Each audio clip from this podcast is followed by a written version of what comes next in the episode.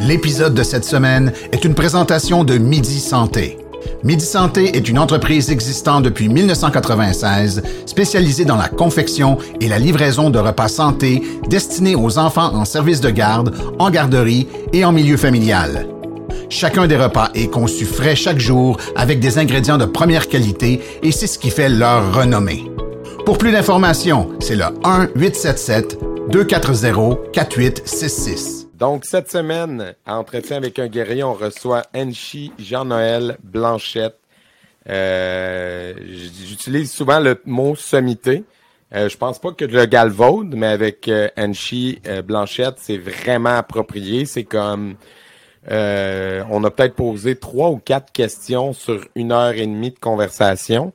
Et euh, c'est vraiment pas parce qu'il s'écoute parler, il était très à l'écoute de ce qu'on avait à dire, mais il y en avait long à dire. Et c'était très pertinent, très intéressant. Euh, que vous soyez du Québec, de la France, de l'Afrique, euh, où que ce soit dans le monde, c'est un homme qui vaut la peine d'être écouté. J'espère que vous allez apprécier cette conversation-là autant que nous. Et euh, j'espère qu'on aura la chance de le recevoir euh, pour approfondir d'autres questions ou peut-être faire une table ronde avec lui puis d'autres parce que c'était Mhm. vraiment colossal. Euh, merci beaucoup à Enchi euh, euh, Blanchette d'avoir pris tout ce temps-là avec nous ce soir. Vous allez le voir dans le juste le, le temps du Blitz Quiz et le temps de l'épisode, ça reflète bien euh, le contenu de l'épisode. Si jamais vous aimez ce qu'on fait, n'hésitez pas à euh, liker, commenter et partager ce qu'on fait. Aussi, allez nous suivre, euh, vous abonner sur YouTube, s'il vous plaît. Ça nous aide grandement à grossir la chaîne. Aussi, si vous êtes un, un, un fan fini et vous voulez en avoir plus des contenus exclusifs, dont le, le Blitz Quiz aujourd'hui qui a duré plus de 20 minutes, eh ben, allez nous suivre sur euh, Patreon slash Guerrier Podcast qui est euh, ici juste en dessous de moi, la job à Manu. Donc euh, merci et bon podcast. Les cicatrices nous rappellent d'où on arrive Les combats qu'on doit livrer quand le destin chavire Guerrier, on fera ce qu'il faut pour la famille Cœur de lion, œil de tigre, on a la paix dans la mire The battles are never ending, I know. But we will get up and get on with the fight. And we'll do whatever for what is right. Just put your trust in us, in us. Cette semaine, entretien avec un guerrier, on reçoit une autre sommité euh, des arts martiaux euh, au Québec. Euh, c'est quelqu'un qui nous a été référé encore une fois par plein de monde, puis c'est souvent bon signe quand le nom revient souvent par différentes personnes de différents horizons. C'est souvent euh, porteur d'une discussion très très intéressante. Euh, on reçoit Monsieur Jean-Noël Blanchette ce soir. Euh, bonsoir Monsieur Blanchette, ça va bien? Bonsoir, bonsoir euh, Manuel, bonsoir Jérémy. Merci de l'invitation. Ça nous fait vraiment plaisir. euh, À défaut de pouvoir se rendre en Gaspésie pour euh, se rencontrer, parce que c'est quand même plus difficile à organiser. Mais on Ouais. va faire ça par, par, euh, le truchement de l'Internet ce soir. Surtout que ce temps-ci, c'est pas le bon temps. Ouais, les routes. c'est pas le bon temps, ils vendent pas mal. Là. ouais, bon. Tu vois, on s'évite euh, des routes dangereuses. Oui. Euh, excellent. Euh, si vous permettez, parce que je suis convaincu qu'on en a pour un bon bout, parce qu'on a lu votre CV avant de vous recevoir, euh, on va commencer euh, par le commencement. Donc, à quel moment dans votre vie les arts martiaux sont arrivés? Euh, Puis si vous pouvez nous situer un peu, vous venez d'où aussi, là, tu sais, c'est quoi un peu vos origines? Je suis né en. Je suis natif de la ville de Québec. Mon père était militaire. Fait que comme tout bon militaire, il voulait que son fils euh, apprenne euh, les rudiments un peu de pour se tirailler. Là. Si on parle d'un enfant, là. Fait que dès l'âge de trois ans, euh, il m'a initié à la boxe, puis euh, au défendo, au tir à la, au tir à la carabine, jusqu'à un certain âge. Puis euh, après ça, ben ma mère est tombée est, tombée malade. Elle a eu la, la taxie de Friedrich, je crois, une chose comme ça. C'est une maladie dégénérative. Ça fait Ok. qu'elle est restée constamment, euh, elle a passé sa vie à l'hôpital. euh, Elle est décédée à l'âge de 67 ans. Mais nous, euh, étant donné qu'on était jeunes, mon père était bon encore militaire à l'époque, fait qu'on a été gardés. euh, on était chez une de ses sœurs en Abitibi. C'est là que j'ai fait une partie de ma jeunesse euh, dans le, dur climat du nord québécois, avec euh, le- les les, euh, l'histoire de l'époque. On est des enfants, on arrive à l'école, puis étant donné que j'étais un petit enfant faible, gêné, maladif, fait que j'étais souvent la cible des plus vieux. Euh, L'intimidation, j'ai connu ça. Et comme euh, j'étais dans une famille où il y avait quand même cinq enfants, dont trois gars, Euh, à un moment donné, ben, ils ont dit, Jean-Noël, t'es la honte de la famille, il faut que tu apprennes à te défendre. On parle pas de violence, là, parce que j'ai jamais été une personne très violente. Mais il faut apprendre à se défendre à un moment donné, pour se faire respecter. Ça fait que mon art martial a, commencé euh, naturellement là. Et euh, vers l'âge de 12 ans, ben mon père, euh, on avait été bien éduqué par une tante qui était assez sévère, euh, genre la Madalton, là, un petit peu, là. Tu sais, quand elle dit à temps plein, tu te couches, ben il couche, puis il reste là, puis il bouge pas. Fait que c'est. J'ai eu une éducation quand même, une belle éducation assez sévère. Ce qui m'a permis, à l'âge de 12 ans, lorsque mon père est venu nous chercher en Abitibi, là, pour nous, on était trois enfants, j'ai un frère et une sœur. Ça fait que là, on a, on a été pris en main par mon père. Et c'est à Notre-Dame du Bon Conseil que j'ai euh, que j'ai commencé euh, le karaté. Il y a une ceinture marron, si je me rappelle bien, c'est un monsieur Desruisseaux. à mon âge, il doit être décédé. Qui, euh, qui est une ceinture brune de Kempo et qui nous a qui nous a initié à la demande de, de toute façon d'un professeur de l'école primaire où j'étais à l'époque. Puis on, on, nous a fait des cours de, de, de karaté de Kempo, de karaté Kempo. Euh, puis euh, trois ans après, en 1973, ayant travaillé un petit peu, je me suis inscrit à, à l'école de M. Gilles Réaume, qui à l'époque faisait euh, du Chitoryu. Puis c'est là que j'ai commencé réellement l'apprentissage du, du, karaté. avec lui pendant près de trois ans, jusqu'à mon niveau de ceinture noire. Puis à mon niveau de ceinture noire, mais j'avais j'ai passé noir en 76 dans ces coins-là et euh, ben je commençais les études au Cégep de Sherbrooke, puis j'ai passé ma vie en, en, fin de compte, euh, j'ai étudié au collège au collège de Sherbrooke, euh, j'ai étudié à l'université de Sherbrooke en théologie parce que j'avais j'étais un petit peu maniaque des arts martiaux là, ceux qui veulent avoir un maniaque ben vous en avez un devant vous là, celui qui fait des arts martiaux puis qui décide de consacrer ses études universitaires à à la dimension spirituelle des arts martiaux. Là. Je suis allé faire un bac en théologie. Après ça, j'ai fait une maîtrise sur euh, est-il possible de concilier christianisme et arts martiaux? Parce que c'était souvent relié au zen et euh, les, philosophies, les les religions orientales. Fait que moi, j'ai décidé d'approfondir ça dans un milieu spécialisé. Et j'ai fini par faire un doctorat là-dessus, une thèse euh, qui a été déposée à l'Université de Sherbrooke conjointement à l'Université Laval, parce que le doc n'existait pas à l'époque. Fait que j'ai soutenu une thèse sur euh, une exploration critique de la dimension spirituelle des arts martiaux japonais dans la francophonie. Quelque chose pour s'endormir le soir lorsqu'on a une insomnie. Est-ce que ce euh, document-là existe sous forme de livre? Est-ce qu'il a été publié par les euh, Une thèse doctorale, c'est ouvert à, moi, c'est public, c'est ça? Je me souviens, à un moment donné, j'ai reçu un téléphone pour en France où on voulait avoir une copie de la thèse, ben, j'ai référé à l'Université Laval ou à l'Université de Sherbrooke, mais eh, c'est disponible sur Interuniversité. Là.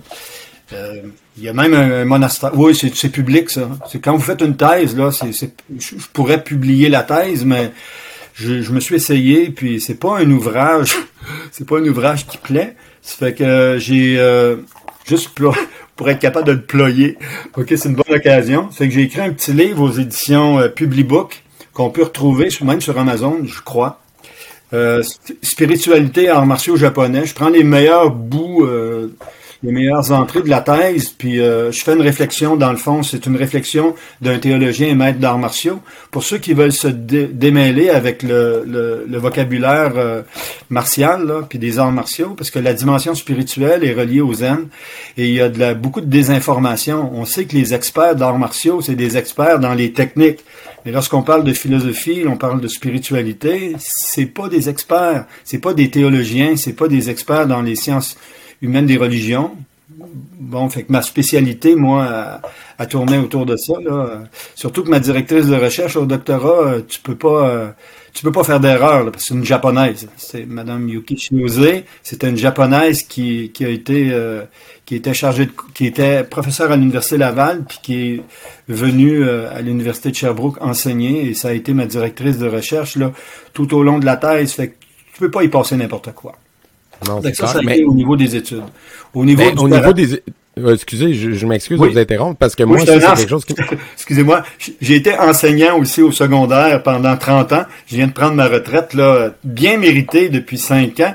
Ça fait que si je parle beaucoup, vous me coupez parce que je suis habitué de, d'avoir la place. Excusez-moi. Non, c'est correct, c'est parfait, euh, mais c'est quelque chose, moi, personnellement, qui m'avait frappé dans votre CV, le fait que vous avez fait vos études supérieures en théologie, euh, mais en tournant le sujet de la théologie vers les arts martiaux, puis que vous venez d'un background, militaire, on dirait que tout ça, dans ma tête, j'étais comme, je voyais pas les hein? connexions. Qu'est-ce que, ouais, qu'est-ce qui a poussé un fils de militaire à se dire, je vais faire un doctorat en théologie, puis je vais me spécialiser dans les arts martiaux? Le, le fils mili- de j'ai eu une éducation. Tu sais, j'ai 65 ans. là.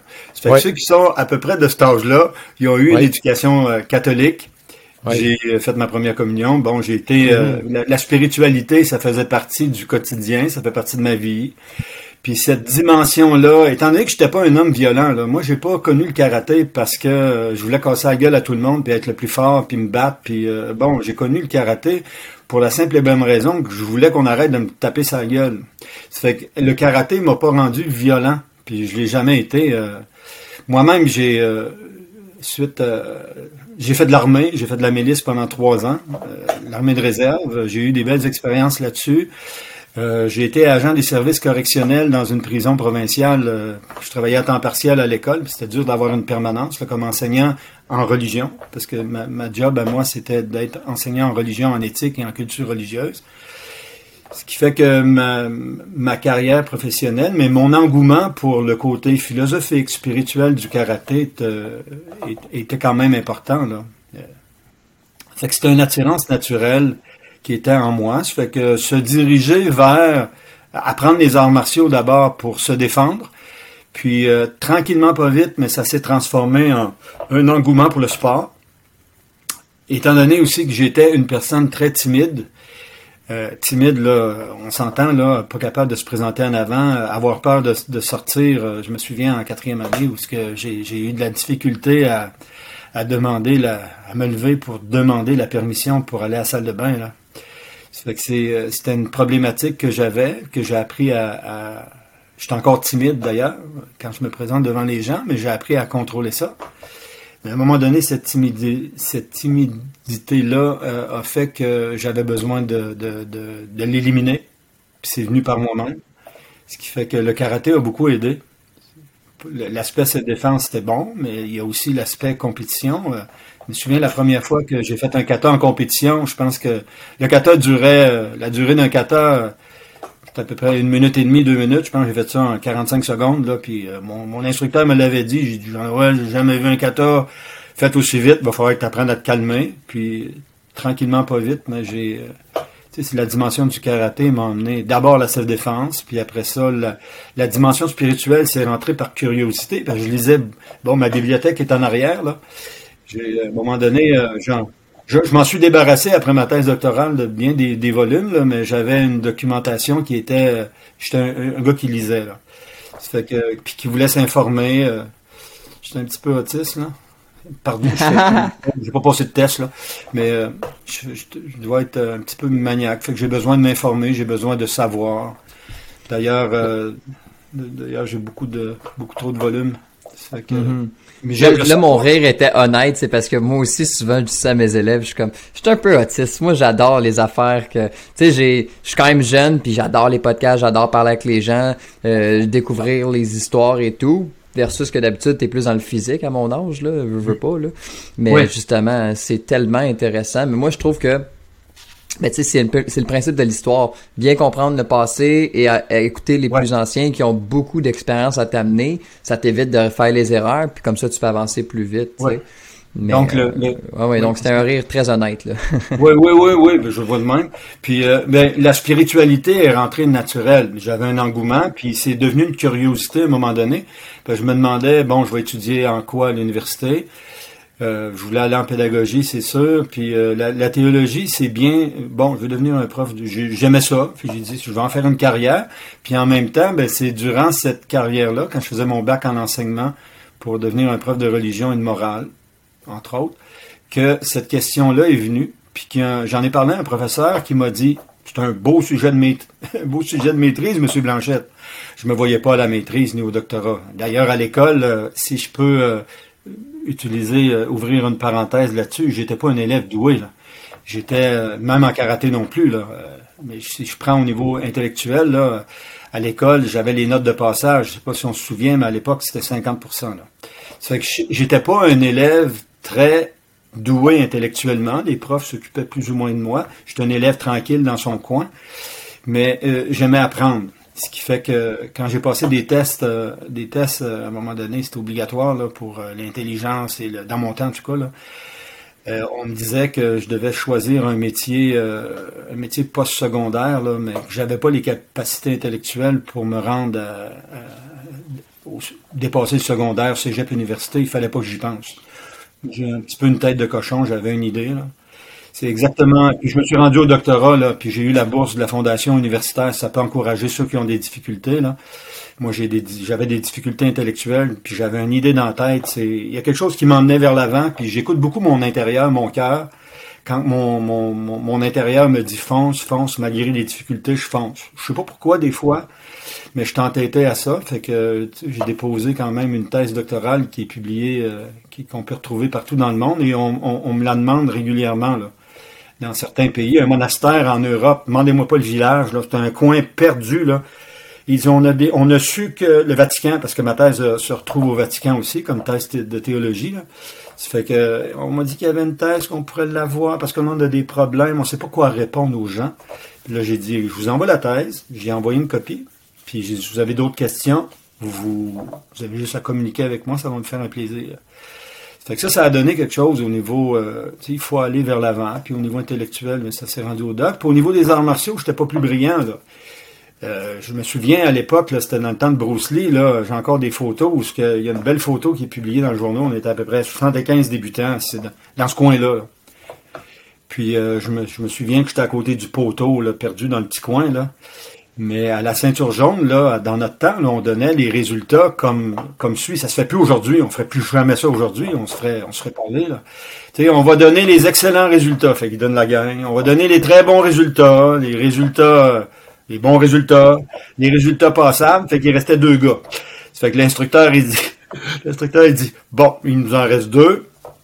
Il dit, malgré tout, il y en a un là-dedans pas, les deux n'ont pas encore les habilités pour passer ceinture jaune. Il leur en manque. Mais il y en a un là-dedans qui était là à mes quatre cours que je donnais semaine. J'étais à tous ces cours. Hmm, on va essayer de les encourager. Bon, Jean-Noël Blanchette, ceinture jaune. Ça, ça a été euh, mon passage de ceinture jaune. Fait que vous voyez pas le gars qui avait des habilités là, au niveau moteur. Il y avait rien pour être un neuvième dan. OK, mais il est devenu neuvième mais encore, tu sais euh, rien dans les arts martiaux, rien dans les études, mais la curiosité et ne pas abandonner, c'est un pouvoir là. C'est comme vous vous êtes acharné, puis c'est de là aussi que Moi, des fois la personne avec, oui, mais des fois la personne avec un talent rencontre des difficultés, abandonne. Mais la personne qui a moins de talent ou moins de prédisposition, est habituée de, de, de c'est ça, est habituée de, de, de, faire face à des épreuves. moi, j'abandonnerai pas. Mm mais c'est ça, exactement. Puis le monde avec je le vois souvent là, dans mon dojo, là, le monde qui commence fort, puis qui a mené, hop, là, ils perdent une fois ou deux, sont pas contents. Je suis comme, oui, mais c'est, c'est ça la vie, là. T'apprends pas de ta victoire, là. T'apprends rien quand tu gagnes, là. Quand tu perds, là, t'as, t'as reviens au dojo, tu t'as de la job à faire, là, tu sais. Donc, c'est, je pense que c'est naturel, puis ça vous a juste créé votre identité, là. Fait que, félicitations. J'ai, j'ai perdu au niveau compétition, j'en ai fait, mais dans mon temps, encore là, je regarde aujourd'hui, c'est tellement merveilleux. Dans mon temps, il y avait des guerres de clochers on aborde le karaté, là, tu fais du chitoryu, faut pas que tu te mêles avec l'autre qui fait du, du, du, du, c'est, épouvantable, là. Ça, ça venait de, je sais pas trop où, là. Mais euh, puis là, on faisait des compétitions inter, interstyles, ça existait pas, puis on n'avait pas le droit d'aller dans les compétitions ouvertes. Puis euh, j'ai souffert beaucoup de ça parce que euh, quand tu es gêné, puis que t'aimes te battre pour le sport, puis tu veux progresser, moi, je trouve que c'est limitant un petit peu. Ça fait que j'ai, fait des compétitions euh, de ce qu'il y avait à faire, c'est trois ou quatre par année. Puis euh, j'ai quand même, euh, bon, j'ai perdu plus que j'ai gagné, mais à un moment donné, tu finis par, à force de, à, force de, travailler, ben, j'ai eu quelques quelques médailles qui ont été remportées au niveau provincial, national, international. Puis après ça, ben, euh, étant donné que je faisais aussi, c'est important, j'ai toujours été dans le traditionnel. Fait que j'ai jamais connu euh, connu l'enseignement de style euh, open ou québécois ou peu importe là, le préjugé que ça peut avoir. Moi, j'en ai pas. Mais j'ai fait du traditionnel, ça veut dire que j'ai été dans une structure de Monsieur Turoka qui était un maître qui enseignait à l'époque, euh, il faut, faut, se placer de l'époque, là, ça a été le père du karaté au, au, Canada, Asami Tsuroka, et c'est lui qui a introduit le Chitoryu, mais il faisait à la Shotokan. Ça veut dire que ceux qui connaissent le Shotokan, on parle, on parle des adeptes d'arts martiaux, le, le, le, style Shotokan. D'ailleurs, on avait des, des séminaires avec Nishiyama Sensei, Okazaki Sensei, des grands noms du Shotokan quand on parle que Nishiyama Sensei, c'est l'élève direct de Funakoshi, l'inventeur du Shotokan.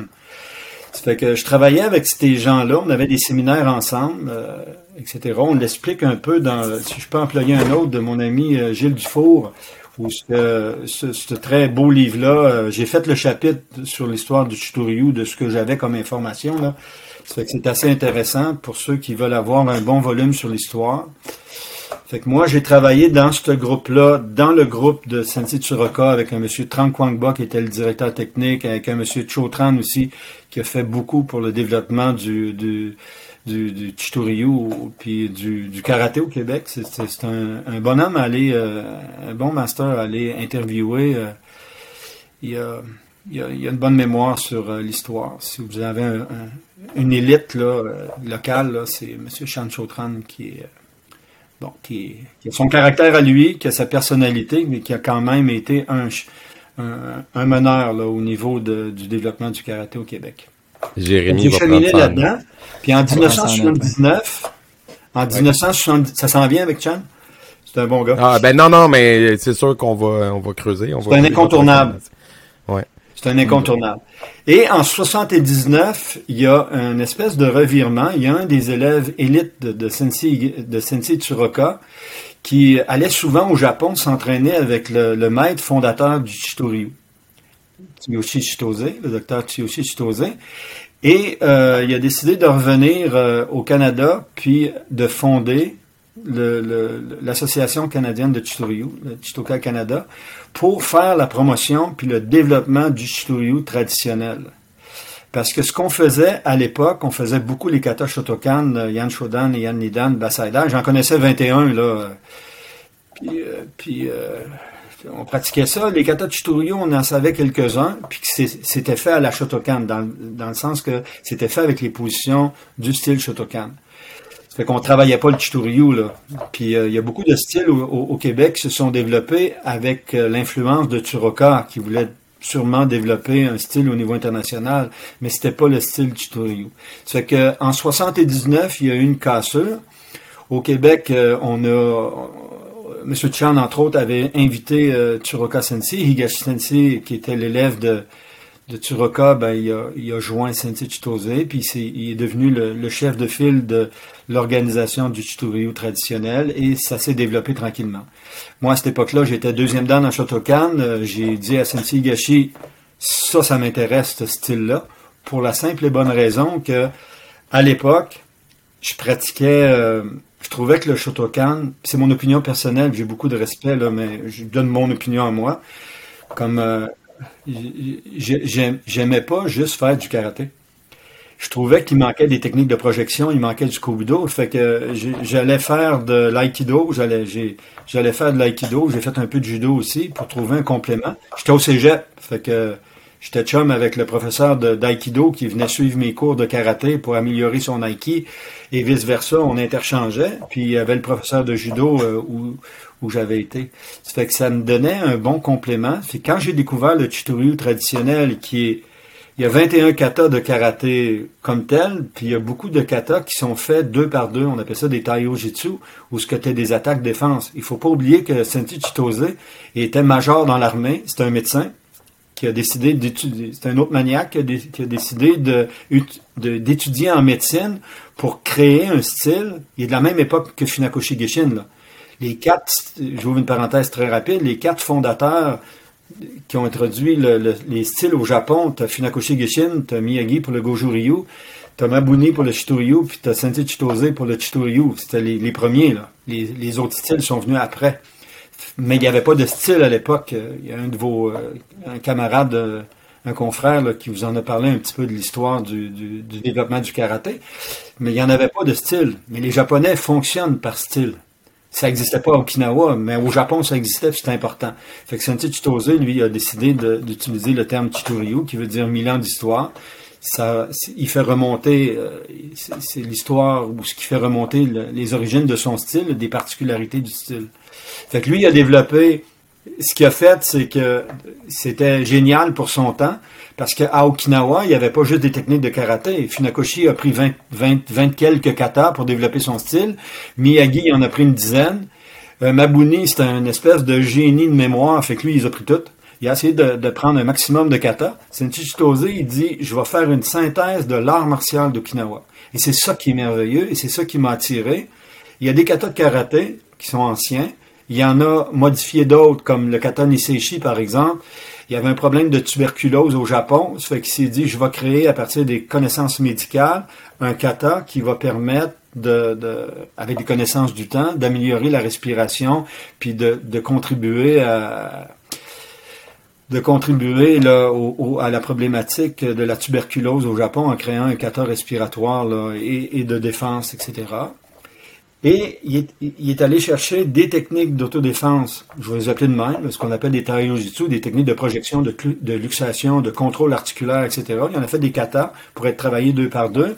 Puis, il y avait le kobudo. Fait qu'il il a tout intégré ça dans une espèce de style synthèse qui s'est enseigné dans le sud du Japon dans l'armée. Fait que moi, je trouvais que cette approche-là de l'art martial correspondait à ce que j'attendais. Puis comme euh, j'ai connu le fils, puis que j'ai été nommé assez tôt euh, directeur technique du Chitoryu au, Québec, un poste que j'ai occupé pendant quasiment un quart de siècle. Et là, j'ai commencé à former puis à développer au niveau du Chitoryu.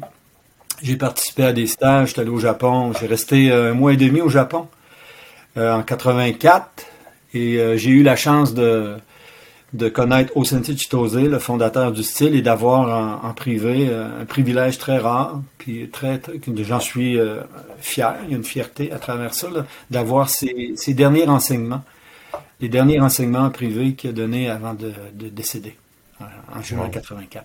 Fait que c'est- Tout ça part d'une ceinture jaune donnée par... Ouais, euh, ouais, le destin euh, semaines. pour vous encourager parce Ouais, que vous le destin t'emmène. Puis tu sais, regardez, j'étais, j'ai, en Chitoryu, j'ai quitté un peu après la mort de Osensei Chitose parce qu'il y avait des conflits internes, des guerres de pouvoir. J'ai de la difficulté avec ça. Euh, entre le fils, puis le Sensei Higashi, puis euh, bah, j'ai dit, OK, c'est le temps de lever mon chapeau. Puis je venais de finir ma thèse doctorale. Fait que les conflits politiques, il y en a chez tous les êtres humains. Sensei Higashi a décidé de fonder l'Association canadienne de Chitoryu. Il y a des gens qui sont heureux là-dedans. Sensei euh, Chitose, ben, il a essayé de développer euh, comme il peut aussi le, le. Moi, euh, j'étais pris entre deux maîtres parce que mes maîtres à moi, ça a été Sensei Higashi, qui, euh, puis Sensei Chitose, surtout Sensei Chitose, le fils, parce que c'est de lui que j'ai appris les katas et les connaissances en général et dans la littérature aussi. Ce qui fait qu'en 2007, 2008, dans ces coins-là, j'ai euh, décidé, euh, étant donné que j'étais sixième dan de Renchi, il faut le dire, j'avais ma licence de maître instructeur euh, du Chitoryu, j'étais, euh, euh, c'est une licence de maître, tu es master instructeur, tu maîtrises le, le dans sa base, bref, on connaît ça, là. la licence de Shian puis la licence de Renchi, j'étais sixième dan, c'est un titre, c'est un niveau où ce qu'on on approfondit le matériel, puis on peut demander la permission. D'ailleurs, j'ai demandé la permission à mon maître de créer mon propre style. Et je l'ai justifié à partir de, ma thèse doctorale, où j'emmenais une nuance par rapport à l'approche martiale, qui était, qui me permettait de, de, de, créer le Shimbu-Ryu Karate-Do en 2000, euh, 2007-2008. Et comme j'aimais la tradition, pour finir la- l'histoire brève de ça, ben c'est long, mais pour, finir l'histoire, j'aime la tradition. Fait qu'il fallait que je reste en contact avec la tradition.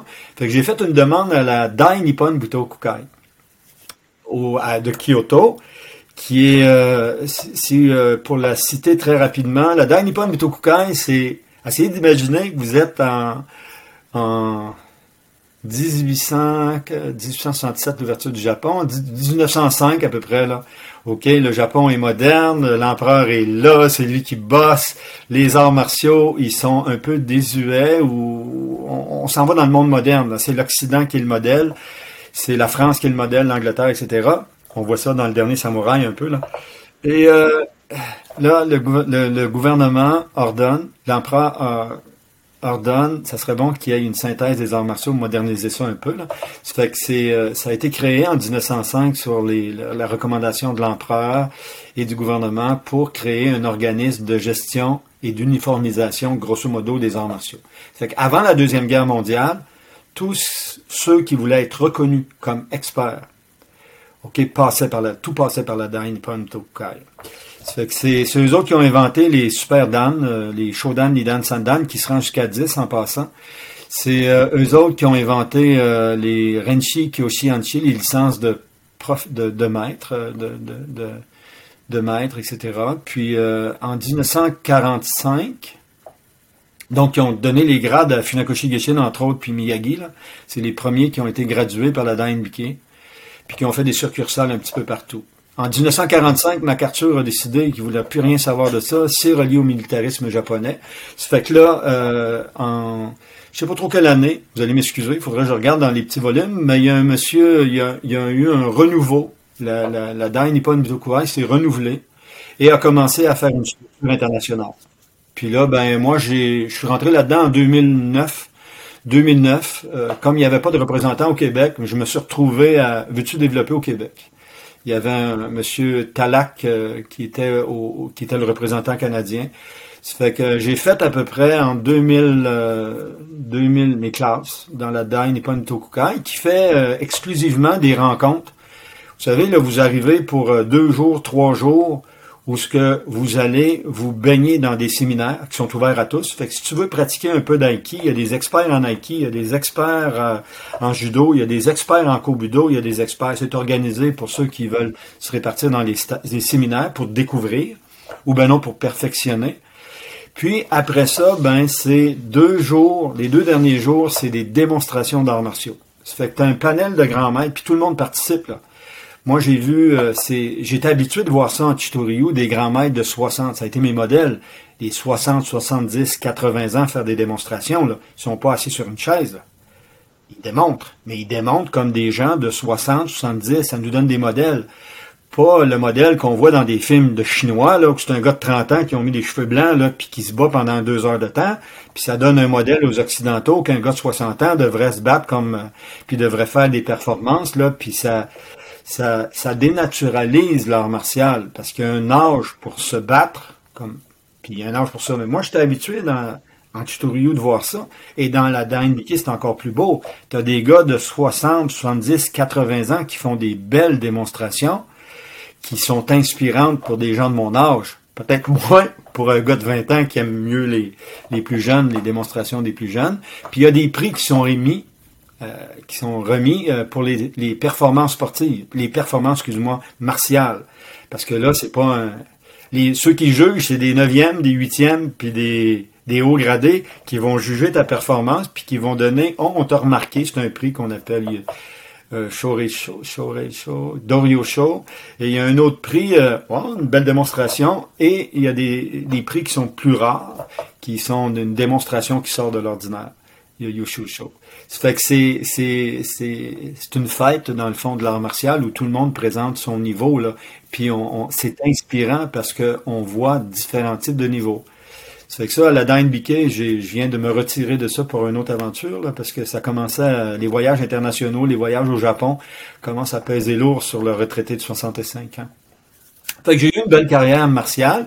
La Dine Biquet m'a permis aussi de, de découvrir différents arts martiaux que j'avais commencé à l'époque. Le Yaido, euh, j'ai eu un maître de Chitoryu qui était septième dame de, de, de Yaido. Oui, c'est de Kendo aussi, qui disait, si vous voulez comprendre l'esprit Bouddha, l'esprit du Bushido, vous devez faire du Yaido. Fait qu'il nous a initiés. Euh, moi, j'ai continué à travailler ça, euh, etc. Il est décédé, ça fait qu'on manque de maîtres. Et j'ai pu, en rentrant dans la Dai Nippon Mitokukai, rencontrer des maîtres de Yaido. Euh, là, euh, avec le temps, là, ça fait une trentaine d'années que je fais ça. J'ai pu passer euh, quatrième dan Shian, Shiandai. Ouais. OK, là-dedans, là. je me sens pas expert là-dedans, là, c'est un art martial complémentaire. Et en Kobudo aussi. Le Sensei Gashi, c'est un maître de Kobudo, fait que j'ai intégré le Kobudo euh, à son école. Il donnait pas de grade, fait que j'en ai fait longtemps comme ça. Dernièrement, je sais qu'il a rejoint l'association euh, japonaise, puis c'est bon pour ça, mais j'en ai fait longtemps, puis euh, j'en ai fait aussi en Chitoryu, parce que dans le Chitoryu, il y a du Kobudo, fait que j'ai pu mixer les deux, programmes que j'avais travaillé quand même pendant 30 quelques années et proposé à la DNBK. Y a-tu des examens en Kobudo? Euh, le, président, il dit, Amada, il dit, ben, euh, je vais en parler au comité. On n'a jamais pensé à ça, mais Ryuku Kobudo, euh, c'est un art martial traditionnel. Pourquoi pas?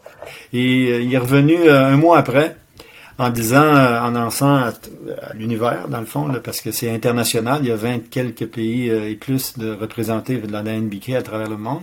Fait qu'ils ont dit, ceux qui veulent se présenter, le hombu, les maîtres sont d'accord. Il y a des examens qui vont se présenter. Emmenez vos dossiers. Fait que moi, j'avais préparé tout mon dossier de programme de 0 à 5e dan euh, avec... avec des, ils, ils sont exigeants là, avec les clés USB, puis euh, je me suis présenté à un examen là, un examen de synthèse là-bas et euh, comme d'autres entre autres là, puis euh, je pensais avoir un shodan, puis j'ai été gradué cinquième dan cinquième dan Renchi ça fait une trentaine d'années. Ce qui était beau dans la DNBK, c'est qu'ils reconnaissent ton niveau là, tu sais, c'est c'est pas des deux de pique qui te jugent, fait que excusez-moi, c'est je vais enlever le deux de pique là, c'est c'est c'est des maîtres, puis euh, les diplômes sont remis à l'unanimité, ça fait que c'est ça qui est intéressant. Les diplômes de sixième dan en montant là, sont toujours remis à l'unanimité. Là, je suis sixième dan Shian euh, Renchi de Kobudo, puis euh, c'est c'est c'est un petit peu plus d'expertise là-dedans qu'en. Fait que Il y a plein, plein d'affaires dans ce que On a vous beaucoup avez de dit. questions. Ouais, Mais votre j'ai- neuvième dan, c'est- en Cheeto. ben là, je viens faire le tour. L'intro est terminée, fait que là, Ouais, on va pouvoir poser ça. nos questions. Excusez-moi. J'avais dit que c'était un vrai Non, prof, là. Il faut, faut m'arrêter. moi, je continue. Non, c'est merveilleux, c'est pour ça qu'on fait ça. C'est exactement pour ça. Euh, ben, moi, je vais, je vais y aller avant de l'oublier parce que c'était assez tôt dans dans euh, dans la conversation. Vous avez évoqué le fait, vous avez dit, j'ai voulu étudier euh, comme le, le côté spirituel des arts martiaux parce qu'il y a beaucoup de mythes, il y a beaucoup de désinformation. Là, évidemment, on peut pas euh, expliquer une thèse de doctorat euh, dans un podcast. Là. Ça durerait euh, 20 épisodes de deux heures. On va endormir tout le monde. Peut-être, on veut pas perdre les gens, mais tu sais, mettons qu'on aurait à faire une synthèse, c'est quoi les plus grands mythes? C'est quoi les plus grandes euh, ouais, c'est ça, les plus grands mythes qui sont qui sont qui sont faux finalement, qui, Le- sont- qui continuent de persister, disons. Le, le plus grand, le plus grand, Ben, c'est de l'erreur de, de- des auteurs, entre autres, parce que comme je le disais tout à l'heure, c'est pas des spécialistes des religions. Mm-hmm. Ok? Fait que le plus grand mythe, c'est de, puis tout le monde le fait, puis on l'a dans notre euh, vocabulaire courant, le zen, soit zen. Le zen, c'est une religion du, du bouddhisme. OK? Puis lorsqu'on dit que c'est une philosophie, ben c'est une sagesse. Ça fait qu'il y a beaucoup de, de liens qui sont avec les, les, euh, la pratique du zazen, par exemple, euh, euh, etc. Le, le- le plus grand mythe, c'est de relier euh, tout ce qui est euh, bouddhisme zen, si j'utilise juste ça, là, le bouddhisme zen euh, à, à une philosophie, une sagesse, une, un athéisme pur, là, tu sais, puis c'est une religion. Puis on le rencontre souvent dans les dojos traditionnels. Quand tu rentres dans un dojo traditionnel, c'est un au Japon. Ok, c'est un lieu euh, j'ai eu des discussions sur sur Facebook avec ça, avec des, des amis là, qui disaient ben voyons donc, ben voyons donc. Et j'ai même eu ça dans mon le style Chitoryu, mon doctorat a aidé là, parce qu'on avait des séminaires à un moment donné où ce que les euh, les, les maîtres japonais parlaient des concepts euh, comme shuhari ou euh, euh, ouais, des concepts là. Mais quand on rentre dans le domaine de riz là, ce concept-là, là, les maîtres commencent à l'expliquer en utilisant du vocabulaire très bouddhiste. Je me souviens d'une conférence qu'on avait eue avec un grand maître. euh, japonais qui est aussi un espèce d'évêque dans le bouddhisme au Japon. Puis euh, Sensei Higashi, euh, c'est lui qui traduisait du japonais à l'anglais là, puis euh, oh, puis il cherchait ses mots, puis les concepts de Satori, puis les concepts de le concept de Satori ou euh, oh j'ai été obligé de l'aider. Puis à un moment donné, j'ai dit au japonais, j'ai dit ça, je trouve ça merveilleux que vous nous parliez de ça. Mais est-ce qu'il faut changer de religion pour adhérer à la dimension spirituelle des arts martiaux que vous nous parlez? Fait qu'il y a un gars dans la salle qui dit Ben hey, là, le, bouddhisme, là, c'est pas une religion. J'ai dit le bouddhisme, c'est une religion du monde. Puis il dit Ben non, c'est pas une religion. J'ai dit j'ai, mon, mon, doctorat porte là-dessus, là. je suis un spécialiste des religions orientales. Fait que, tu sais, c'est, c'est tout le temps ça qu'on entend, où on entend, il n'y a pas de religion là-dedans, etc. Quand on commence un cours avec une méditation, là, tu sais, le mokuso qu'on fait, là, ben le mokuso, là, le mokuso au Japon, c'est une. Euh, je sais pas s'il y en a qui sont déjà allés au Japon pour les entraînements du matin dans un dojo traditionnel, là, non sportif, là, où il n'y a pas beaucoup d'étrangers. Parce que ça peut changer, là. Moi, j'étais allé au Japon le matin, c'est les cours de karaté, c'est d'influence zen. Tu rentres à 6 heures, tu t'installes en 16 heures. Tu sais, en, position tailleur en 16 heures, et tu médites pendant 30 minutes. Je sais pas si vous essayez ça, là t'essayes de te relever après, là, c'est rough. Puis, il n'y a mm-hmm. rien qui se dit. Et là, après ça, c'est gamin, tu salues le professeur, tu te lèves et là, tu fais tous tes katas. Un en arrière de l'autre, il n'y a pas un mot qui se dit. Et après ça, tu reviens en César, 15 minutes de méditation, tu salues, le cours est fini c'est pas un cours de karaté, ça là, c'est un cours de, c'est un rituel zen, c'est de la méditation en action qui a été développé au milieu du 16e siècle par un takuan ou un, autre du même genre, qui a dit euh, si on veut développer l'unité du corps, de l'âme et de l'esprit, on va essayer de, pour développer ça, on va utiliser des techniques physiques. C'est ce qu'on appelle la 16. Ça fait que les techniques physiques ont pour but d'unifier le corps quand tu demandes à ton corps de faire un chuteau, on le sait que c'est difficile. Là. Ben, à un moment donné, tu utilises ton esprit, puis euh, à un moment donné, euh, avec le temps, puis avec les années, puis avec les siècles d'entraînement, ben ça fait que c'est l'âme qui, qui peut intervenir dans tout ça. On le retrouve beaucoup euh, dans le Kyudo. D'ailleurs, j'ai commencé l'étude du Kyudo le tir à l'arc japonais, là. Je viens, d'essayer un examen de Shodan, je sais pas si ça va donner, mais il n'y a pas de mire là-dessus, là. J'étais un archer aussi qui va à chasse, là. Tu sais, euh, j'ai un arc de chasse, là, puis euh, j'ai tué du chevreuil, là. Mais il y a tout ça des mires là-dessus, tout ça. Dans le, tir à l'arc japonais, il n'y en a pas. Il faut, par la technique, en arriver à placer l'esprit pour que l'âme puisse diriger la flèche au centre de la cible. C'est toute une assaise physique. Et c'est cette et lorsqu'on parle d'assaise, lorsqu'on parle de cette dimension-là, mais ben, il faut utiliser le vrai vocabulaire. Et c'est malheureusement, euh, il y a beaucoup de, de, termes qui sont utilisés par les, les, spécialistes des arts martiaux qui touchent à la religion, mais on y met quelque chose de profane. Et c'est ça qui est triste. Et ma thèse de doctorale, euh, justement, ben, j'étais contesté par mes amis à gauche et à droite. J'ai dit, je vais aller à l'université, me rencontrer des experts. Les experts, tu peux pas. Si j'ai quelque chose de mauvais en soi, Okay? Si j'ai pas raison dans mes arguments, ils vont me le dire. C'est ça le mythe, là. Ma thèse doctorale, dans le fond, c'est de faire du ménage. Puis le petit livre que j'ai écrit, euh, je, dénonce beaucoup de choses là-dedans, la spiritualité, art martiaux. Je fais le ménage. C'est les liens qui entre l'art martial. J'explique les liens réciproques pour qu'on y voit clair. Ça fait qu'à ce moment-là, ben, on est, libre d'utiliser le terme. Moi, dans mon, école de karaté, quand j'utilise, par exemple, le terme kiai ou le ki, le meilleur terme, c'est le qui. Le qui, c'est un terme d'anthropologie religieuse. C'est pas un terme de la physique. Là, si tu rouvres le ventre, tu le trouveras pas le qui. Euh, le, meilleur terme qu'on peut donner à ça, c'est la roi, l'énergie divine. c'est la même chose en, si je fais le parallèle en tai chi, là, je suis pas spécialisé dans la culture chinoise, mais tu sais, le tai chi, le, fameux chi, là, utilise ton chi, tout ça, là, on peut partir, là, euh, on peut, partir de travers là-dessus, là, puis euh, fabuler sur n'importe quoi, mais c'est un terme d'anthropologie religieuse.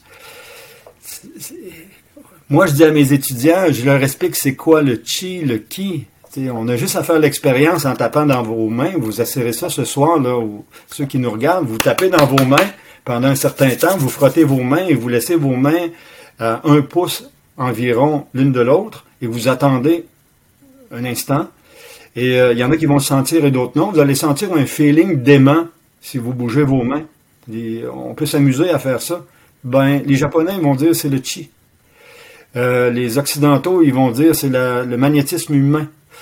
Toutes les cultures du monde ont trouvé une manière d'exprimer cette énergie-là qui vient, là, mais il faut pas en faire un terme profane. Et il y a beaucoup de termes qui sont utilisés comme ça d'une façon profane, alors que c'est un concept religieux. Moi, je dis à mes étudiants, voici ce que c'est. Maintenant, dans ta culture à toi, dans ton éducation à toi et dans tes croyances, mais essaie de trouver un terme, j'enseignais à l'Université de Sherbrooke, moi, pendant 30 ans, là, essaie de trouver un terme, là, qui va être, qui va s'ajuster à tes croyances.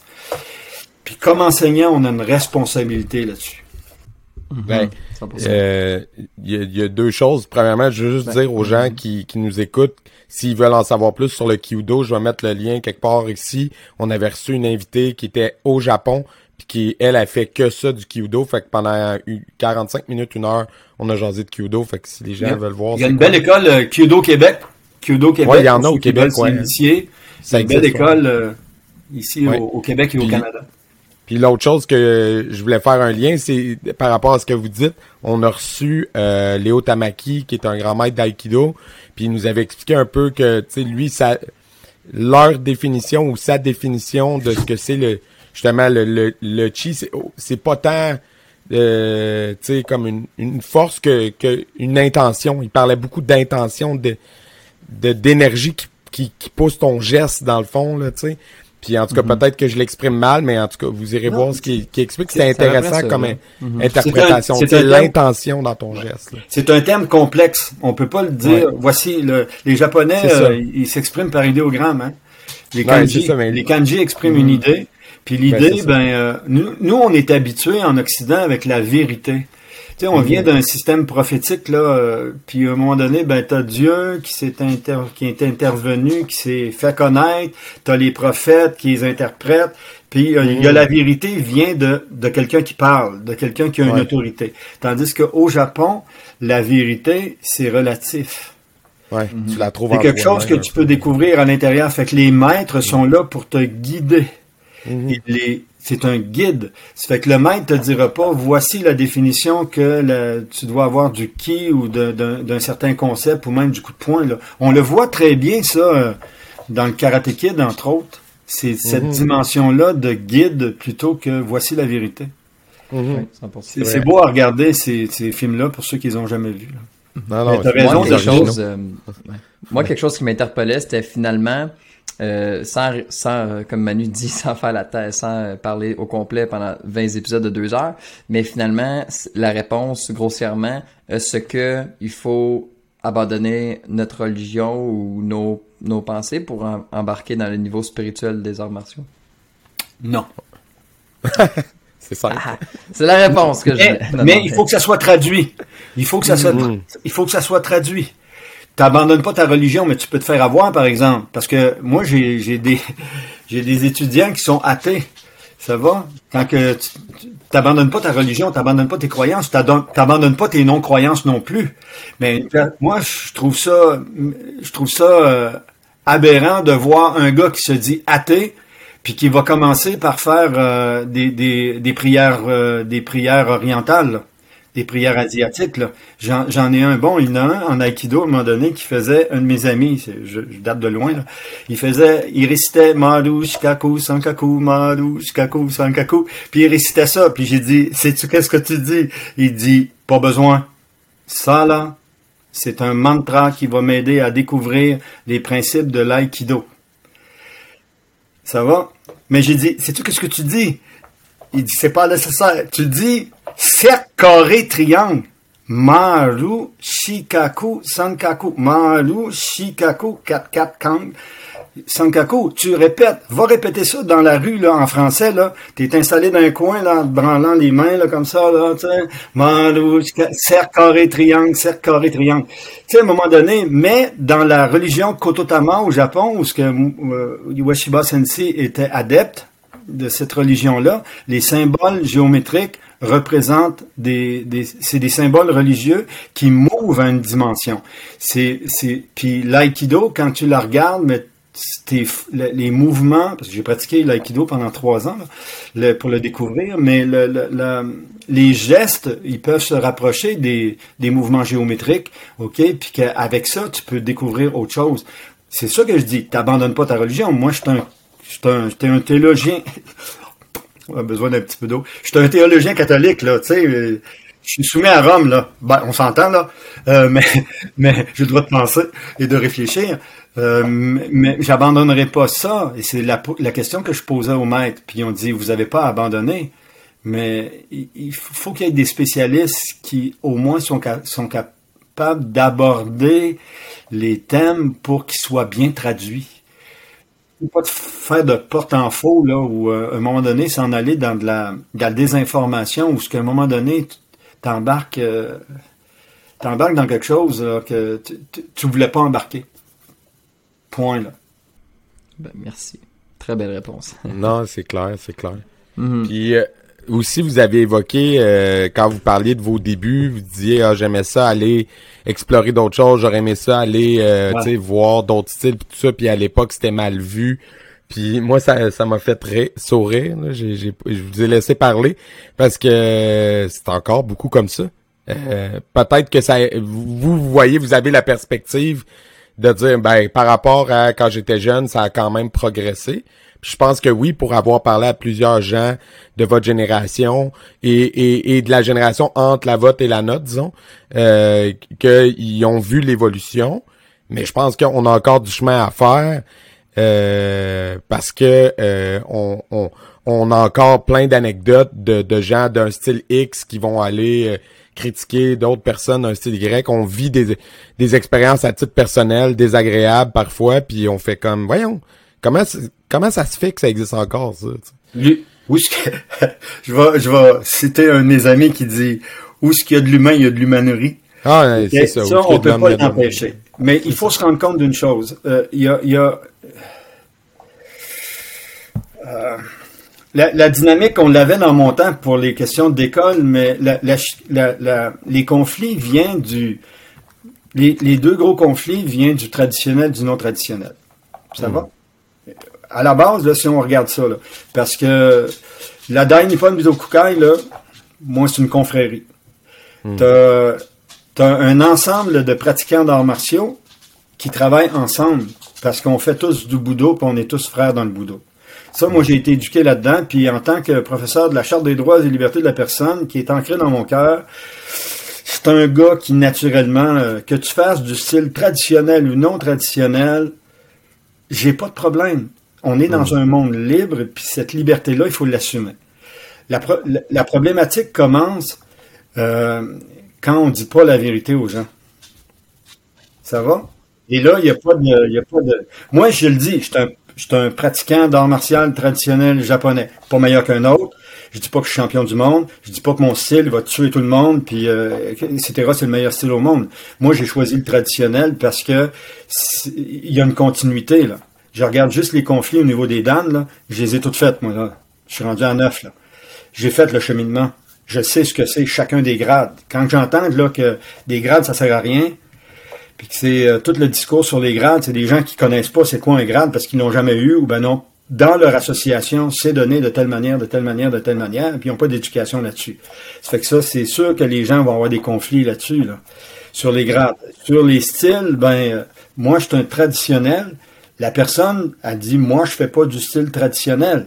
Mais ce qu'on rencontre sur le marché, c'est qu'il y a des non-traditionnels qui vont affirmer leur traditionnalité.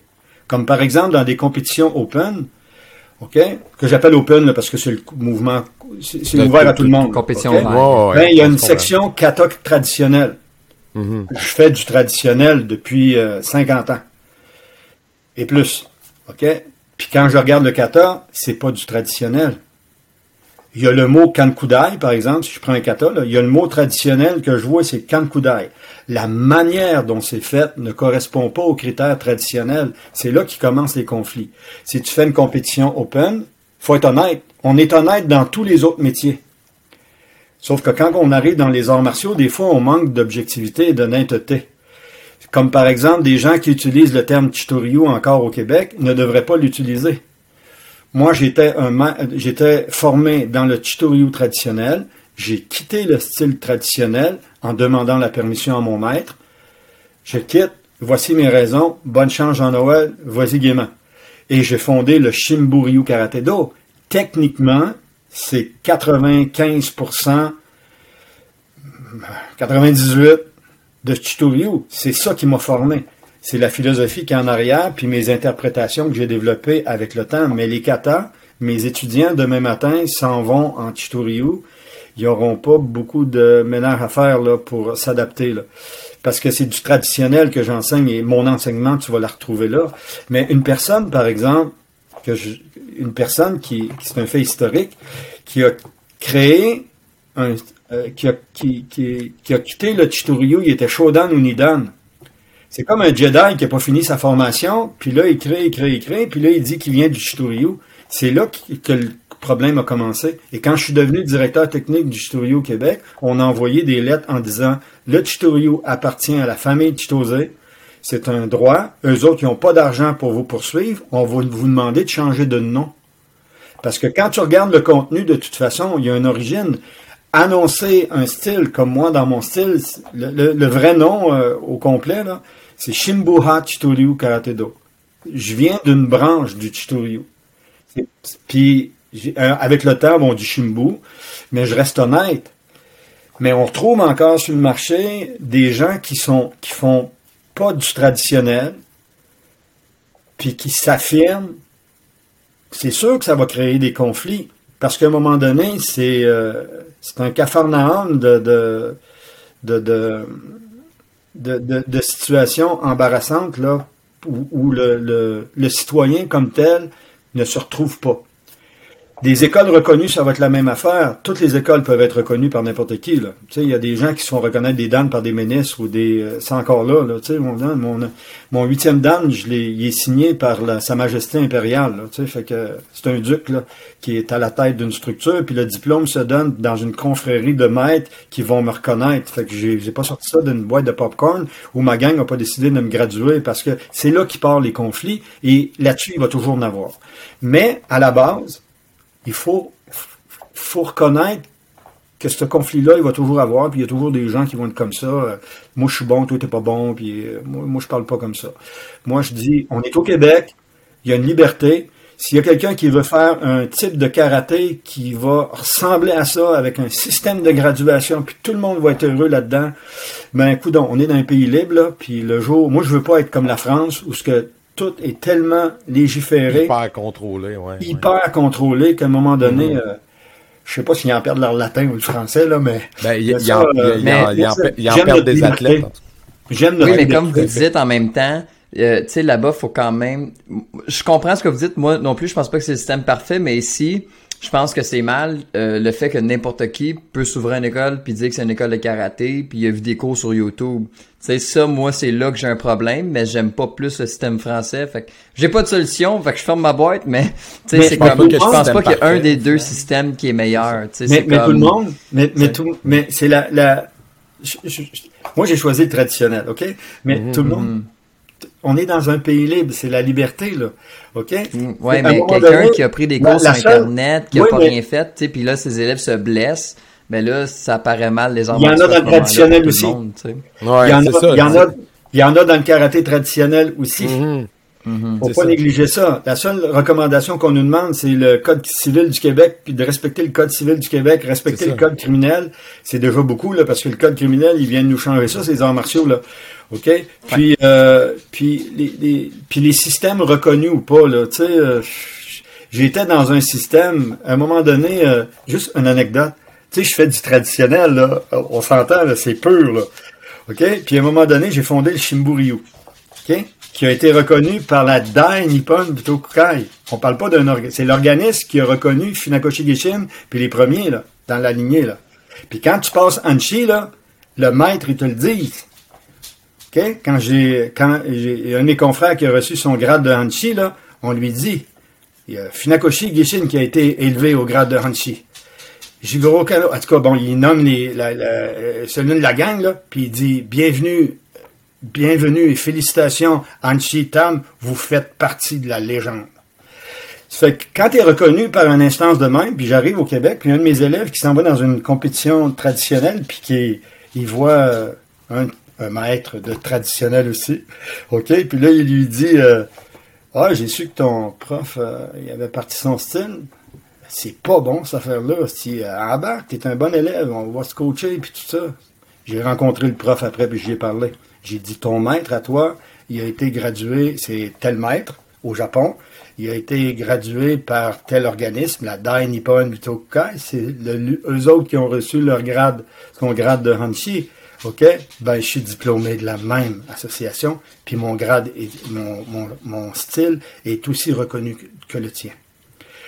Les guerres demain, ils vont toujours en avoir. C'est sûr qu'un petit gars qui est Shodan, puis Nidan, puis Sandan, où il, en a fait peu, il va toujours en avoir de ça. Il y en a même au Japon. là. Euh, il y en a partout de ça. Une personne qui va se donner puis ça peut être un éducateur physique qui va bien faire ça, puis qui blessera jamais personne, mais que son karaté va être, euh, euh, va être euh, né- né- négligeable. OK? Ça, dépend de ce qu'on veut faire. Moi, euh, la liberté, puis les gens choisissent après, mais il faut t'informer. C'est moi qui ai créé le style, j'ai décidé de partir magamique, je trouve ça le fun, je vous embarque là-dedans, c'est moi qui passe les grades. D'ailleurs, euh, la reconnaissance, là, puis euh, j'ai de de la difficulté aujourd'hui avec ça, parce que j'ai vu bien des traditionnalistes qui sont dangereux pour les élèves. Fait que, tu sais, euh, les, les gars, ils font comme au Japon, là, puis on n'a pas les mêmes lois, là, puis, sais, moi, j'ai fait partie de Karaté Québec euh, un certain temps, puis euh, on avait des, euh, on avait accès à la formation nationale des entraîneurs, là, ok? Puis ça, ben, euh, Karaté Québec, là, c'est mon opinion personnelle. Karaté Québec se disent, euh, nous sommes les seuls à donner ça. Là. J'ai de la difficulté avec ça parce que vous allez au centre des loisirs de votre région, puis euh, les certificats nationaux des entraîneurs pour euh, la partie théorique, entre autres, il y a des parties qui peuvent se donner à tout le monde. Là. Ok, vous embarquez dans le cours, puis vous le suivez, ça vous donne des notions, puis euh, merveilleux, même si tu n'as pas la licence euh, partie karaté que donne la Karaté Québec ou la, c'est sûr que c'est mieux, ok? Parce que là, ben, tu as une partie karaté, puis tu as une partie, euh, d'autres parties là, qui sont intéressantes, là. mais euh, tout le monde peut se donner de la formation puis être compétent, ça va, mais on va le voir quand tu vas faire une démonstration. Mon maître me disait toujours, quand je suis arrivé dans. Mon maître me disait as 30 secondes dans une. Tu as une minute ou deux dans une démonstration pour que les experts reconnaissent ton niveau. Quand je suis arrivé dans la DNBK, là, j'avais le président, puis tu as l'ensemble. J'étais nerveux, parce que là, je me présentais, j'avais ma démonstration à faire moi aussi. Là. Puis là, tu avais Hamada, qui est le président, qui a un grade. il est diplômé maître de haut niveau en aikido, en judo. Il est maître d'une école de, de Yaido. Il est aussi maître euh, en, en, en judo. Aikido, judo. En tout cas, là, c'est lui qui passe presque tous les examens, là, puis qui fait des promotions, en tout cas, bref. Puis j'avais à me présenter devant lui, puis des autres experts au niveau international. Puis euh, j'ai reçu une lettre de Hamada, du président de la DNBK, qui me disait Monsieur Blanchette, parce qu'il m'appelait monsieur, parce que tant qu'ils ne passent pas leur grade à eux autres, c'était monsieur. Il dit euh, Votre démonstration, quand vous avez commencé, vous dégagiez tellement d'énergie. S'il m'avait dit Yo, very good technique, j'aurais été déçu. Parce que je présentais le kata Basai, puis c'est défoncer une forteresse, puis il faut qu'on apprenne à un moment donné à sortir, puis à dégager de l'énergie, puis que les gens la sentent, cette énergie-là. Fait que on le reconnaît, là. C'est comme un autre maître qui m'a dit, vous fermez bien votre poing. C'est un maître de Wichiryu d'Okinawa qui a été formé par des maîtres à Okinawa. Puis euh, tu reconnais un karatéka à ses particularités techniques comme ça. Puis j'ai dit, ouais. J'ai dit, je fais du, du, makiwara depuis une trentaine d'années. C'est un poteau de frappe, là. D'une façon sécuritaire, parce que je l'ai appris de mes maîtres à travailler ça d'une façon pas à me déformer les mains. Puis, euh, tu sais, il, il a reconnu, il dit, ça paraît, votre point est ferme puis solide, puis j'aimerais pas ça le recevoir. C'est toutes des choses comme ça qui fait qu'à un moment donné, quand tu regardes euh, une personne qui, a créé son propre style puis qui enseigne, euh, puis il n'y a pas de principe là-dedans. Là. Bon, c'est non traditionnel, mais c'est aussi du karaté. J'en vois en Yaido là, qui font, qui font du non traditionnel. Puis je vais appeler ça de même, parce que moi, je me définis comme ça. Si l'autre se définit pas, il suffit juste de le dire. Puis ça, les gens, ils vont apprécier pareil, parce qu'ils vont chercher le, la personnalité de la personne. Ils vont le suivre dans, puis ils vont trouver du bon là-dedans. OK? J'ai ben, une question pour vous. C'est peut-être pas une question, ou peut-être juste pour relancer la discussion. Ouais. Parce que vous parliez beaucoup de, de traditionnel euh, en faisant référence à la tradition japonaise. Mhm. Mais tu sais, on sait que tu sais, puis vous avez creusé la question, euh, c'est clair plus que nous, plus que nous là. Mais euh, justement, c'est pour ça que je vous, je vous pose la question. Euh, on sait que historiquement, euh, tu sais, Okinawa puis le Japon c'est pas la même chose, puis que Mhm. les arts martiaux okinawaïens ont migré ailleurs, puis que par exemple, Mhm. nous, nous notre lignée à nous, elle vient de la lignée euh, qui est partie d'Okinawa, puis qui est partie vers Hawaï, puis qui, qui a migré vers les États-Unis, mais en passant par Hawaï. Et que euh, puis ça, ça, je le tiens de quelqu'un d'autre là que moi là, qui avait creusé la question, qui est François Guérard. Donc encore là, je réfère les auditeurs. Il nous avait expliqué toute la toute l'histoire, le, le le fait que euh, toute la branche euh, de gens qui étaient à Hawaï puis qui avaient développé les arts martiaux là-bas, ben ils avaient gardé un certain une certaine martialité qui s'était un peu perdue dans certains styles, euh, dont le Shotokan pour ne pas le nommer quand ça avait été nationalisé puis euh, euh, plus encadré par les Japonais quand les Japonais avaient débarqué à Okinawa. Parce que historiquement avant ça Okinawa était beaucoup plus proche de la Chine. Donc il y avait certaines racines de kung fu qui étaient plus plus là. Il y a plus des racines chinoises qui étaient plus là puis qui ont été effacées par les Japonais à un certain moment de l'histoire euh, fait vous dans le fond quand vous référez à la tradition tu sais mettons quelqu'un qui fait des arts martiaux philippins euh, un kata traditionnel pour un euh, quelqu'un qui fait exemple du harnais kali ben c'est pas la même chose que que quelqu'un qui fait du euh, karaté japonais traditionnel ou que quelqu'un qui vient comme nous de la branche euh, on va dire de d'Hawaï ou de quelqu'un d'autre qui fait du kung fu. Fait tu sais à partir du moment où les bases pis les fondements on reconnaît qu'ils sont similaires puis ils sont semblables il me semble qu'on devrait tous s'entendre pour se dire si la qualité du mouvement est là, euh, ben la, tradition d'où elle vient, euh, on s'en fout pas un peu. Vous êtes pas d'accord avec moi? Dans le sens que si l'exécution est là, si la, la profondeur de la compréhension de ce que je suis en train de faire est là, de quel endroit tu l'as pris, depuis de où ça vient, si c'est si c'est profond, puis si c'est bien enraciné et bien exécuté, au final, le nom que tu y mets dessus, tu sais, c'est secondaire. En tout cas, c'est ma vision là. Pour... Je Non, voulais vous j'aborde. entendre là-dessus. J'aborde, j'aborde Ouais. dans ça. C'est le, c'est le, c'est la, où ce que la discussion serait intéressante, c'est quand moi je parle de tradition là, je parle d'un enseignement qui est parti. Euh, on parle d'Okinawa là. Sensei Mhm. Chitose, c'est un maître d'Okinawa. Fait que c'est, Ouais. tu sais, on, je fais partie des maîtres de la troisième ou quatrième génération là. Mais Mhm. c'est le contenu de cet enseignement là est suivi. Mhm. Oh, mes élèves reçoivent ce contenu-là qui a suivi. Un contenu pas juste de kata, là, où ce que tu fais un shito, là. Mhm. C'est dans la manière de faire le shito. Comme par exemple, euh, le, le karaté euh, de style Chitoryu, il y a ses positions particulières, mais ça, on s'en fout, là. Ouais. Mais c'est dans la ouais. manière. Et cette qualité-là se reconnaît dans, moi, quand je dis que c'est, la manière. Mhm. Euh, si je regarde, par exemple, euh, des, des, des katas que j'ai vus euh, non traditionnels, entre guillemets, OK? Mhm. La- L'accent est mis sur la poussée du poing. Alors qu'au Japon, c'est le tirer du poing. Tu sais, c'est des choses de même. Si je regarde le- au niveau respiratoire, si je regarde au niveau, euh, sais, le mouvement, euh, tu sais, quand on fait un mouvement puis qu'on va tirer, là, ça va, c'est le, le équité du coup de poing, là, j'ai vu, Mhm. euh, ce qu'on peut remarquer, euh, c'est- un exemple, mais ça démontre que la tradition, c'est c'est c'est pas nécessairement d'où ça vient, d'Okinawa, Japon, puis etc. Mhm. C'est est-ce que cette connaissance-là, ok, A été assez- perdu ou non? mais, mais c'est ça qui est, qui est le fondement de la tradition. Moi, j'ai opté pour la tradition parce que je voulais avoir les enseignements de, de Chitose qui a eu ça de ses, ses maîtres. Puis l'enseignement est quand même limité. Là. Mais cet enseignement-là, vous savez, un style de karaté, là, il faut, faut l'avouer, c'est de 0 à 5e dan. un style de karaté, comme le style Shimbu, le style Chitoryu, de 0 à 5e dan, c'est le package là, puis je l'explique souvent dans mes articles sur Facebook que j'écris là. Un style, c'est ça. Fait que tu as de 0 à 5e dan pour assimiler un contenu, puis, euh, puis après ça, t'approfondis ce contenu-là. Ce qui est intéressant dans les, les, euh, les sixièmes dan en montant, quand on est, euh, quand j'ai tombé dans ce grade-là, le maître, il va te demander qu'est-ce que tu en penses, qu'est-ce que tu en penses, qu'est-ce que tu en penses de ce mouvement-là. Ça fait que tu changeras pas le mouvement, tu modifieras pas le kata, mais tu vas être capable de l'approfondir de tel mouvement, ben je verrai telle application, telle application. C'est pas un Shodan qui fait ça, c'est pas un Nidan, il est dans, il a pas fini sa formation là. Ça fait qu'une personne qui va être Shodan dans un style particulier, euh, euh, tu sais, puis qui va fonder son propre style, c'est là que le problème commence. C'est comme un Jedi qui n'a pas fini sa formation.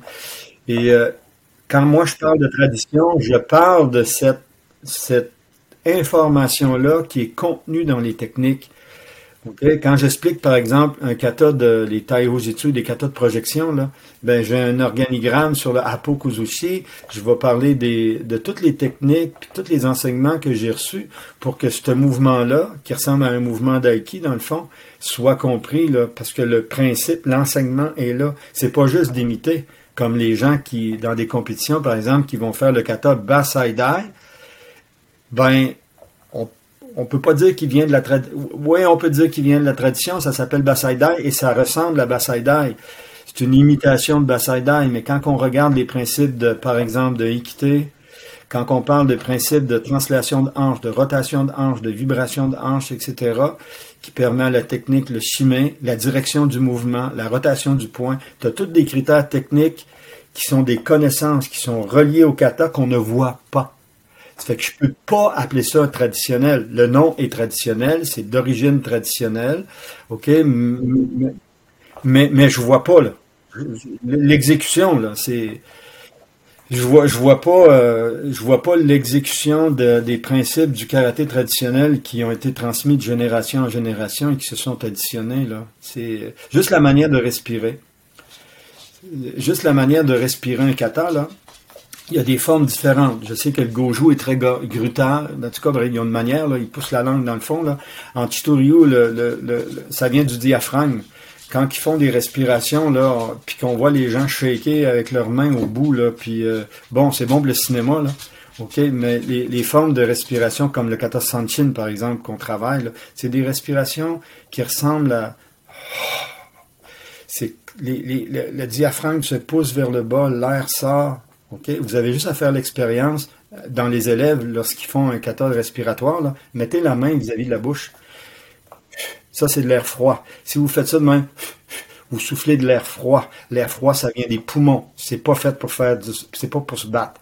L'air, il faut qu'elle vienne du diaphragme en bas, puis c'est poussé en chaleur. Fait que si vous faites vous poussez de l'air en chaleur, c'est une air qui vient de l'intérieur, puis là, vous allez pouvoir faire des, techniques de combat. Quand je regarde juste les katas de respiration, puis que je vois puis des shakes de main, ben c'est les, les mains qui sont contractées, donc les extrémités. La contraction vient pas de l'intérieur, monte tout doucement, s'ancrer dans l'épaule, dans le milieu du bras, ok, pour permettre un mouvement puissant bien ancré sur le centre. C'est des mouvements extérieurs. Fait que je vois pas les principes. C'est pour ça que quand je parle de tradition, si la tradition, c'est pas juste une généalogie de dire, OK, le maître était à Okinawa, puis là, il est passé là, puis là, puis là, puis là, puis là, puis là, puis là, tu fais une généalogie fonctionnelle pour dire, regardez, là, on fait du traditionnel, mais quand tu le regardes dans les faits, c'est même plus, euh, les, les enseignements ne sont pas passés, il y a juste des mouvements. Puis ça, des mouvements aujourd'hui, là, j'ai des, j'ai un élève en Afrique, OK? Puis il y en a un qui que je me suis mis en contact avec, euh, puis il fait un style de karaté, ok, puis il va chercher ses, ses, ses katas sur vidéo, là, puis il me les montre, puis il dit qu'est-ce que t'en penses? Bon, on est des bons copains là, ok, mais c'est une belle imitation. Je suis honnête avec lui, là, ça le choque pas parce qu'on se connaît depuis longtemps, là, mais c'est une belle imitation, mais c'est pas lui, il veut faire du karaté traditionnel. Ben là, je suis en train d'en former un, là, puis ça, on travaille depuis euh, presque un an et quelque chose, là, à tout lui enseigner, étape par étape, puis les principes, puis, les, pour qu'il en arrive à faire un, à, à avoir ces enseignements-là qui sont à travers la technique. Non, c'est ça. Mais ce que j'allais dire, ce que j'allais dire tantôt par rapport à ce que vous dites, c'est que je trouve qu'on aurait tous intérêt à, c'est quelque chose qu'on a dit souvent avec plein d'invités qu'on aurait intérêt à, à plus euh, se croiser dans des événements, des, des séminaires euh, interstyles, puis à, à faire plus preuve de plus d'ouverture parce que tous les principes que vous mentionnez qui sont fondamentaux comme euh, le euh, le principe que la main la plus importante c'est la main qui revient pas la main qui pousse, c'est des tous des trucs que nous on apprend.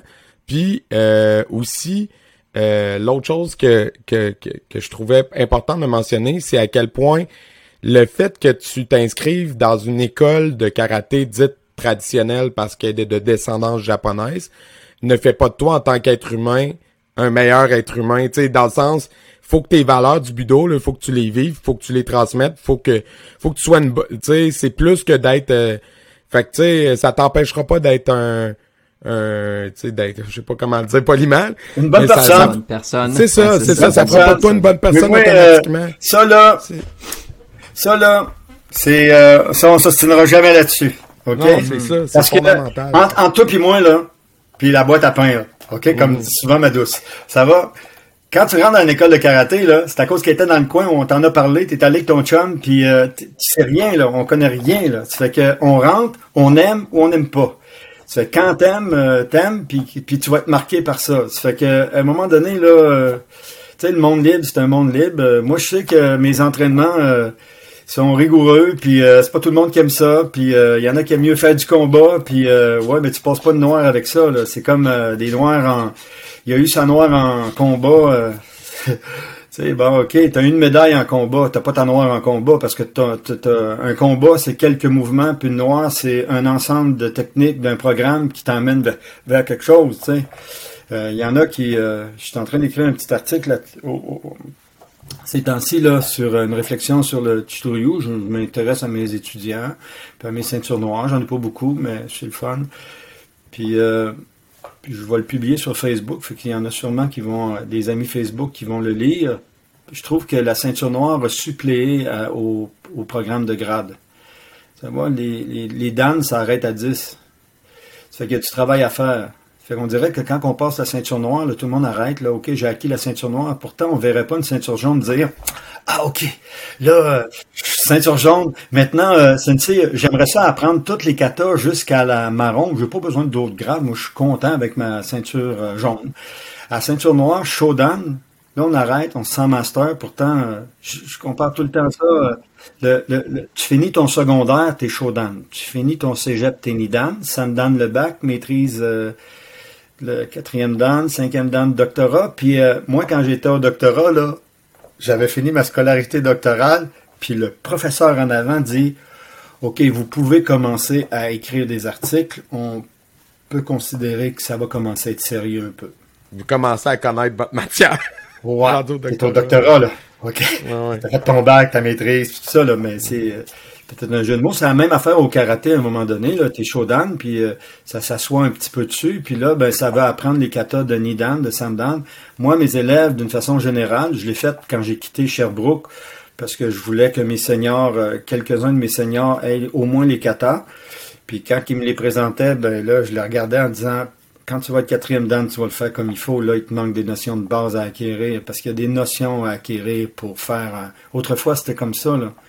A un kata qui était pour quatrième dan, c'était pas pour rien qu'il était pour quatrième dan, c'est parce que les habilités qui sont dedans, puis les connaissances qui sont dedans, il y a une maturité qu'il faut qu'il soit à quatrième dan. J'ai un kata, moi, qui s'appelle Ryusan, là, vous pouvez apprendre, n'importe qui peut apprendre en 15 minutes, là. Mais le faire correctement, ça m'a pris une trentaine d'années. Mais, euh, puis Faut même encore, forger pour être forgeron. c'est, c'est, c'est- c'est dans l'idée, là. Mhm. Ça fait que c'est, c'est- Là, je commence à vieillir. C'était quoi la question?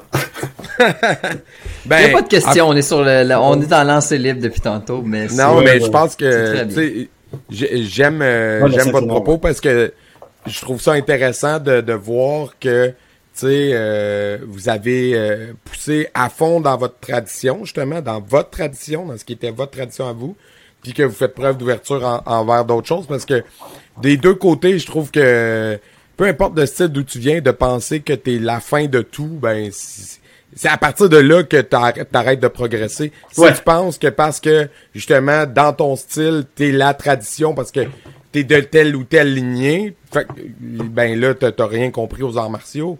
Parce que plus que t'explores, plus que t'es plus que tu vas pouvoir approfondir ta propre pratique. Ouais. Si t'es fermé aux autres, tu pourras Ouais. pas jamais évoluer. tu L'ouverture est importante, mais il faut faire une tradition jusqu'à la fin.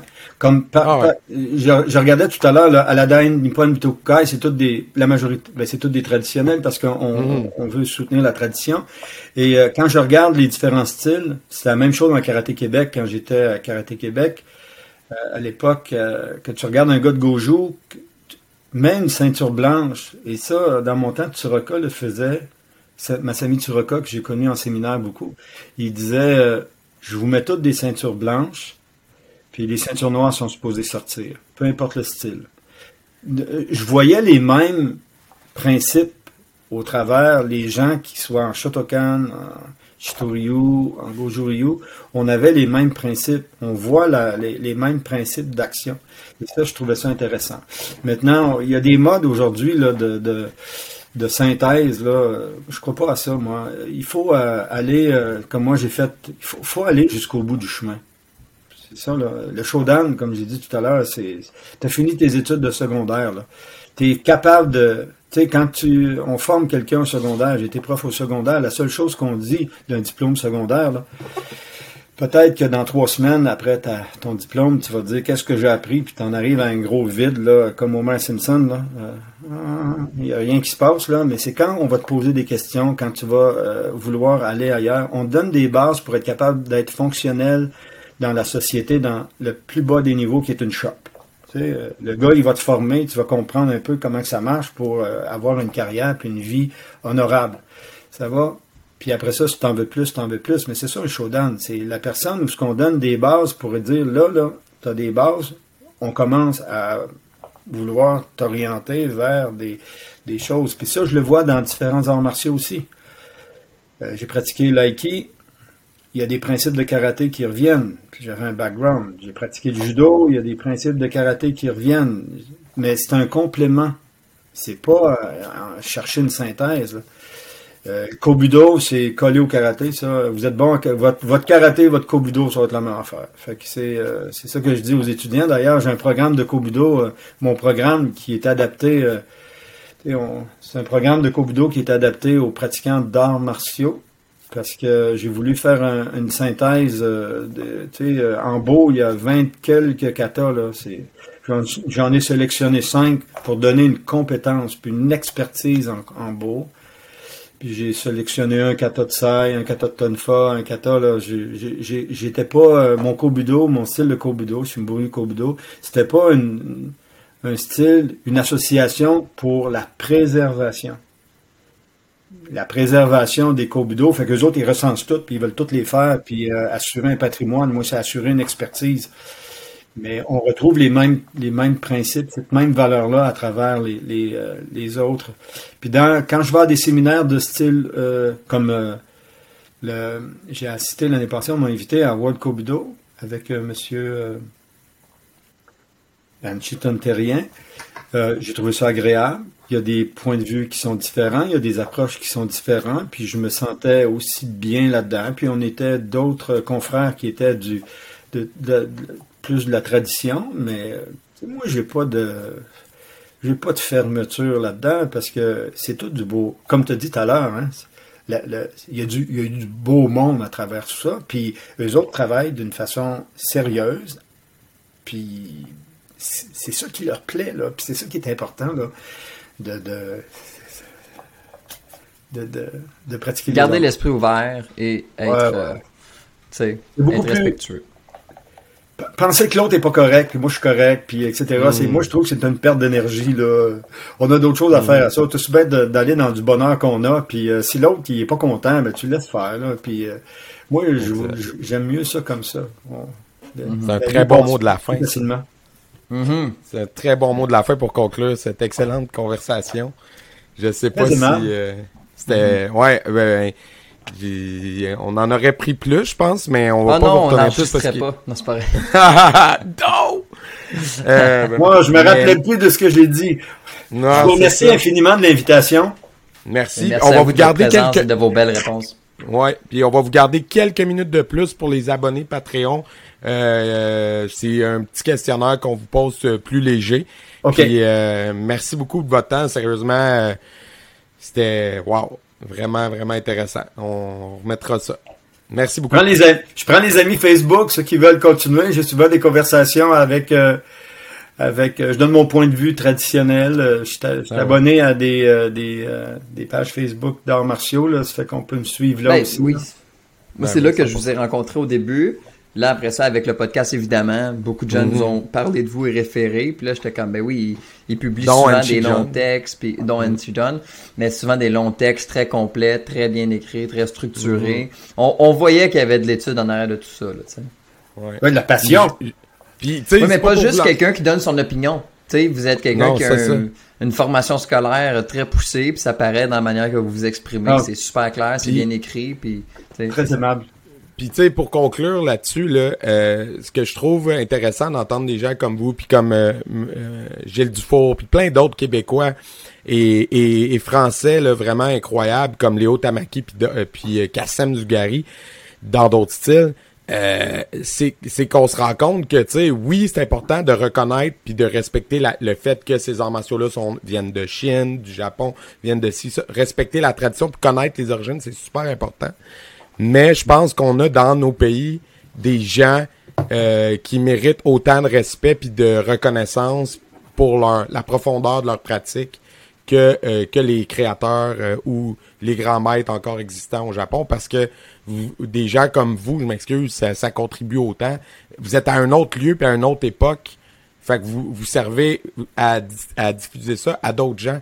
Fait que vous êtes tout aussi utile et, et pertinent que, que, que Gishin Funakoshi. Puis je dis ça à vous, mais je, dis ça- je le dirai à d'autres Ouais. grands maîtres aussi parce que c'est. Puis c'est important qu'on le reconnaisse. On ne devrait pas avoir de complexe d'infériorité de Ah, on est des, pauvres Aujourd'hui, Québécois, euh, c'est pas valable je- ce qu'on dit. Là. Ouais, On je tous. dans votre sens. Parce qu'aujourd'hui, euh, il y a beaucoup d'experts qui sont qui ont fait la route de se rendre jusqu'au dans des hauts grades. J'ai un, un confrère euh, de karaté qui est qui est euh, qui est neuvième dan. C'est la c'est un Québécois qui est la- à la tête d'un style japonais. Ça fait que c'est lui qui se rend au Japon pour euh, passer des grades, etc. Là, il y a eu la succession de son maître. Mhm. Ça fait que c'est on, on en on en on en a de plus en plus de ça des, des de- une expertise là, locale puis en plus ils parlent ta langue fait que c'est t'as pas besoin de traducteur. Ouais. remercie encore beaucoup